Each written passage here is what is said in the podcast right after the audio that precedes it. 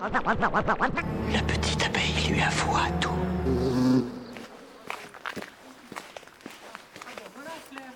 Voilà. Bonjour. Comment tu vas? Bien. Justement, je venais voir à la maison si tu étais. Voilà. Rencontre avec Olivier, apiculteur depuis peu. Il construit une ruche kenyane avec son voisin Francis. Ça se passe à Saint-Martin-de-Paul, de la permaculture à la ruche. Tout ça, c'est des bois que j'ai achetés. Ça fait un an qu'ils sont asséchés, D'accord. donc chez Francis. Et donc la base, eh ben, c'est de faire une, une ruche comme ça. Hein, donc là, on est en train de faire le trou, tu sais, de d'entrée pour les abeilles. Ben, je me suis inspiré de celle-ci aussi parce que l'avantage de ça, c'est qu'elle a un couvercle qui se bascule. Et comme c'est du bois plein, c'est lourd. Après, elle sera sur un support euh, comme ça. Sachant que ce support, euh, c'est la hauteur d'une chaise. hein. Et le Voilà. bois, tu as dit que c'était quel bois? Alors c'est du. euh, C'est du Douglas, on dirait, Du non? Douglas, ouais. C'est du Douglas 4. d'i- d'ici? Oui. De la, de la scierie de Verfeil. Bah, J'ai été chercher, donc euh, ça fait un an qu'il est assez. Je te dis qu'il est asséché. Et regarde la lumière. Super, Francis. Tu la regardes Impeccable. comme tu veux après. Ah ben, Enfin, non, après, de la toute façon. ça. euh, ouais. Donc là, ça fait du combien là Ça fait. euh, ouais, on a 10. Ça Ouais. fait 10, ouais. Donc c'est bon, ça passe Ouais, ouais, largement. 10, ouais. Et puis après, donc, bon, quand on mettra la, la grille, on va la fixer comme ça. Puis après, donc là, je vais faire une, une planche d'envol. Voilà. Donc après, bah, j'ai été acheter, tu vois, le, comment, la, la grille à varroa. J'ai pris 1m50, comme ça je suis tranquille. Ah, c'est comme ça une grille à varroa? Ouais. Une grille à 2 mm, parce que les varrois ils tombent, mais pas les autres bestioles. Enfin, après, j'ai tout mon équipement là qui est là, dans, dans ce truc.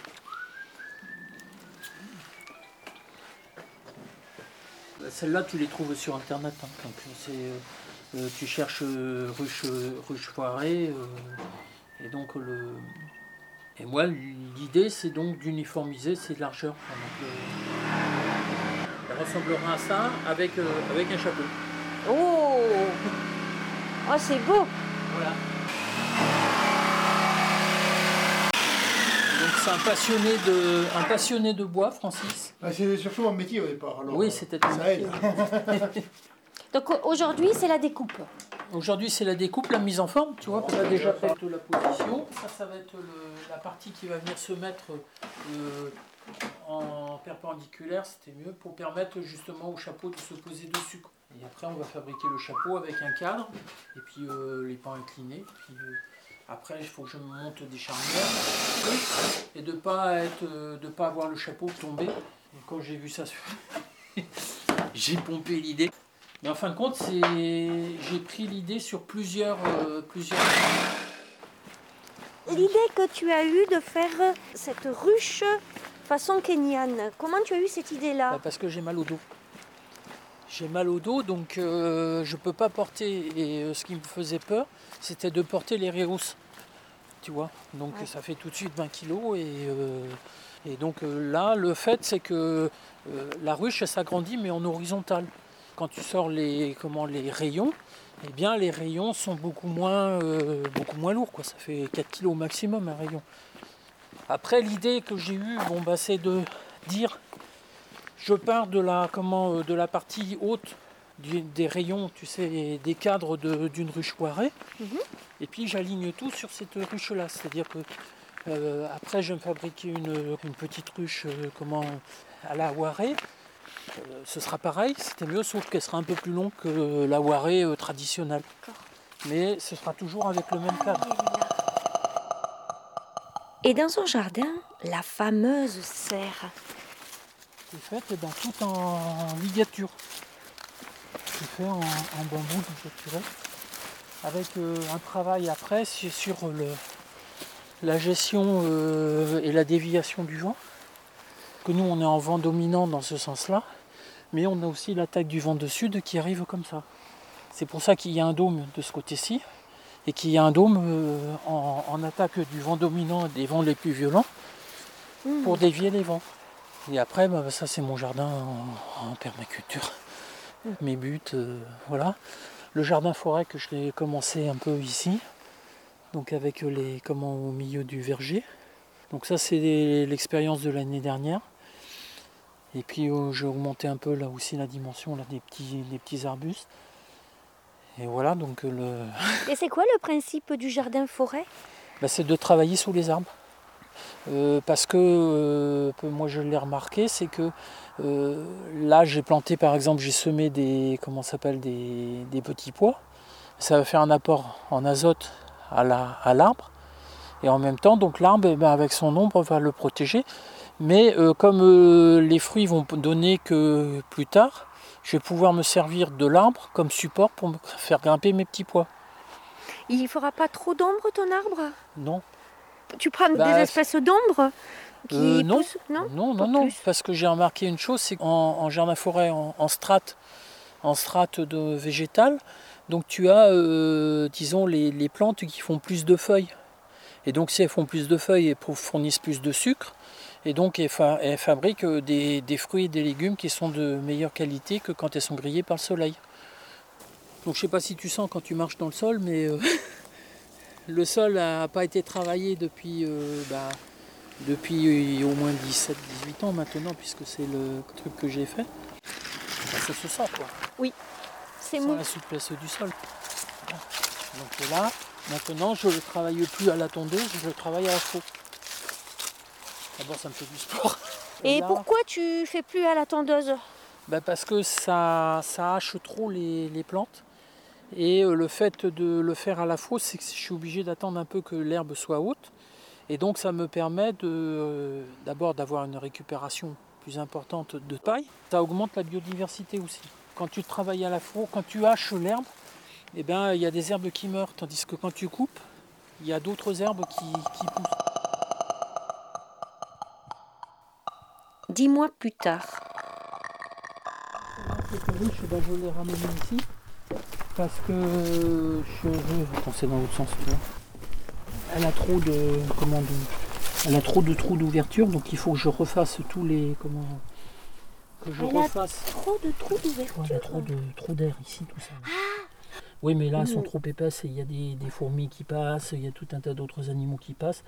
Donc, il faut que je referme tout ça. Donc, il faut que je me refasse ça, que je rep- repense aussi après euh, le système de comment de le système de mes barres. C'est-à-dire que mes barres, elles sont pas toutes à la même dimension. Tu vois, il y en a qui sont plus longues que d'autres.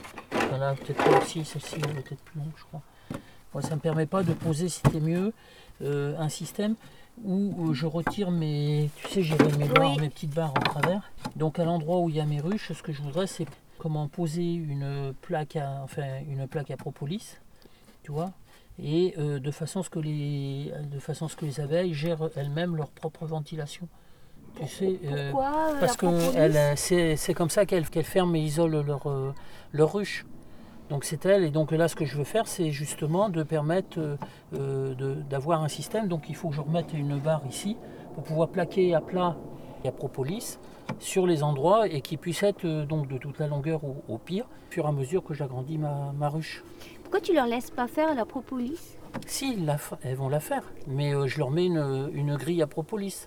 Donc Pour pour, que qu'elles puissent s'accroche. s'accrocher dessus et que. Et voilà. toi, tu puisses récupérer la propolis Non, aussi après? enfin pas sur ce genre de système, je le récupérerai sur d'autres endroits, mais pas ici quoi.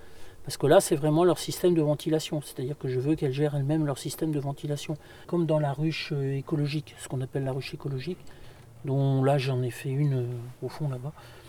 Mais c'est la deuxième ruche, ça, que tu as faite Ça c'est ma première ruche, C'est celle que j'avais vue, euh, que tu oui, qui était en construction, voilà. Donc qui est peinte avec une peinture euh, biologique, qui est faite à base de farine, d'eau et de terre. Donc des, là c'est de la, ce sont des terres, des ocres. Et je voulais qu'elle soit un peu orange, en fin de compte elle est tabac, donc c'est très joli. Voilà. Et alors, tu m'avais dit que au tout début, quand tu l'as installé, Oui. Tu avais trouvé un essaim et tu avais mis dedans. Oui, tout à fait. Et donc les seins, et, sauf que quand j'ai récolté les seins, c'était un essaim double. Je m'en suis pas rendu compte tout de suite. C'est-à-dire que j'ai pris, c'était mieux la, grosse boule de l'essaim, et je l'ai fait tomber dans ma ruchette. Et puis euh, après, euh, il y a des gens qui étaient autour, ils me disent mais il en reste encore. Donc j'ai regardé, effectivement, il y a une boule, une, petite boule d'abeilles. Et donc bah, j'ai dit je vais poser ma ruchette au sol et puis je vais attendre le soir et puis on va voir ce qui se passe. Et le soir, euh, à un moment, il y a toutes les abeilles qui sont sorties. Et donc là, j'ai commencé à me dire, bon, ça y est, j'ai perdu les seins. Et en fin de compte, non, elles se sont mises, elles sont positionnées, elles ont battu le rappel. Et il y a le, petit essaim qui est arrivé, et donc la reine en, tête, et qui, est rentrée dans la ruchette. Donc après, j'ai pu fermer ma ruchette, et je l'ai déposée dans cette ruche-là. Et euh, donc pendant les deux premiers jours, ils ont commencé à construire. Et puis euh, au bout du deuxième jour, été voir, et puis là, euh, plus qu'une petite poignée d'abeilles. J'ai dit, mais qu'est-ce qui s'est passé?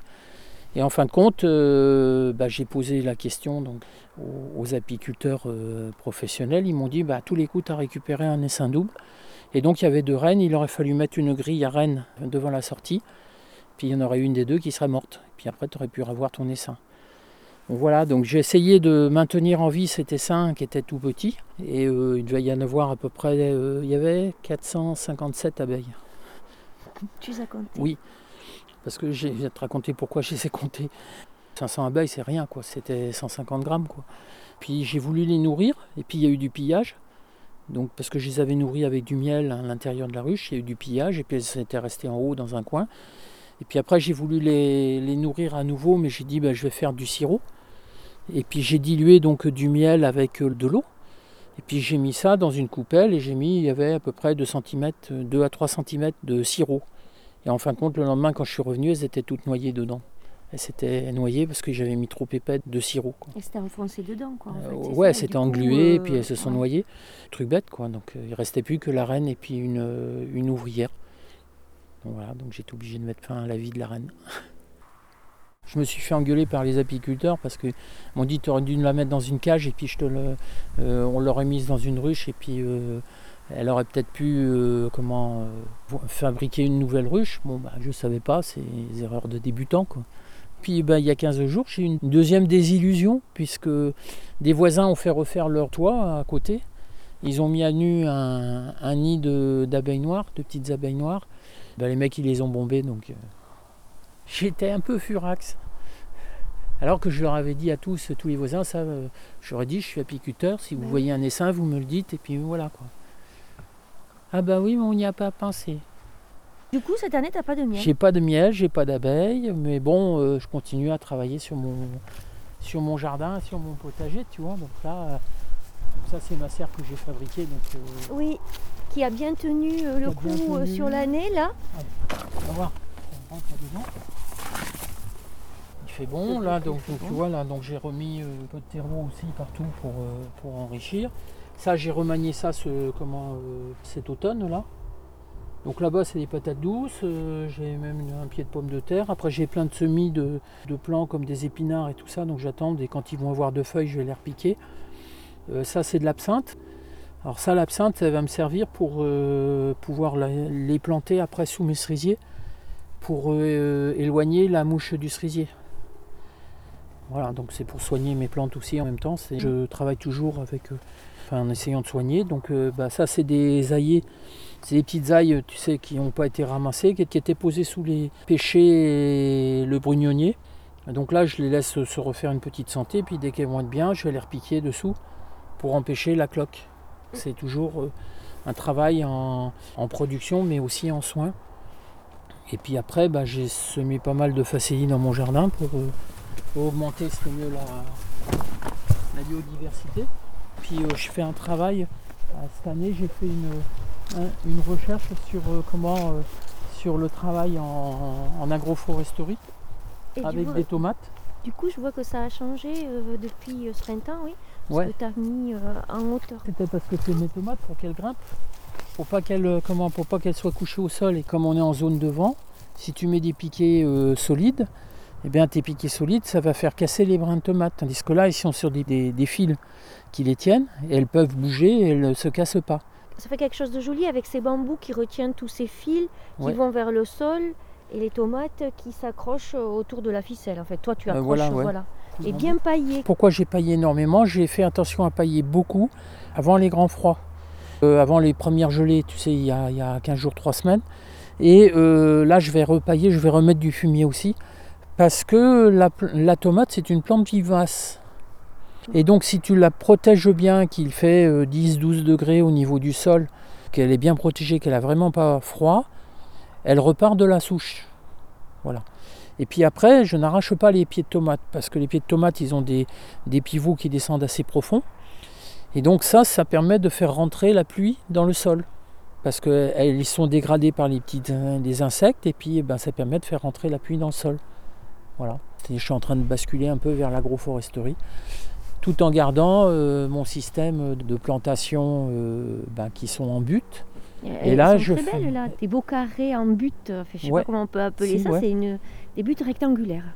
Euh, alors ça, ce sont des buttes en ce qu'on appelle des buttes en lasagne. Et puis après, ben, derrière, j'ai mes buttes à Zélip, où là, qui sont bien habitées. Et puis là, ben, l'hôtel à insectes, il est plein. C'est-à-dire que au printemps, j'ai eu une profusion d'insectes qui sont venus, enfin qui sont venus, qui sont ressortis. Qui ont, ils ont éclos. C'est super quoi.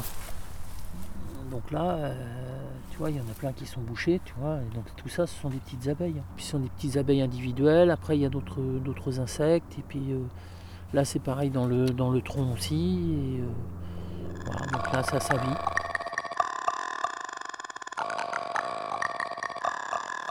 Oui, ben ça c'est la ruche écologique.